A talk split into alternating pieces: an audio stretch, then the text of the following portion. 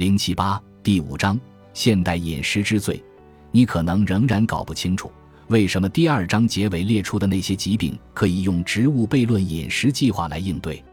但很多发表在同行评议医学期刊上的研究已经表明，对饮食与生活方式进行适当的调整，会给你的健康状况带来惊人的变化。十六世纪英国博物学家、医生托马斯·穆菲特曾写道：“人们用牙齿掘开了坟墓，那些索命的利器比敌人的武器更危险。”五百年后，他的话仍然正确。同样正确的还有希波克拉底的著名宣言：“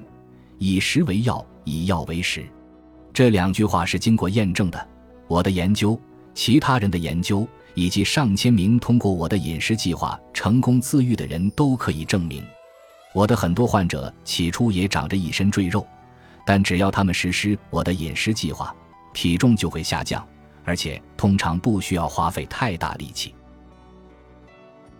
本集播放完毕，感谢您的收听，喜欢请订阅加关注，主页有更多精彩内容。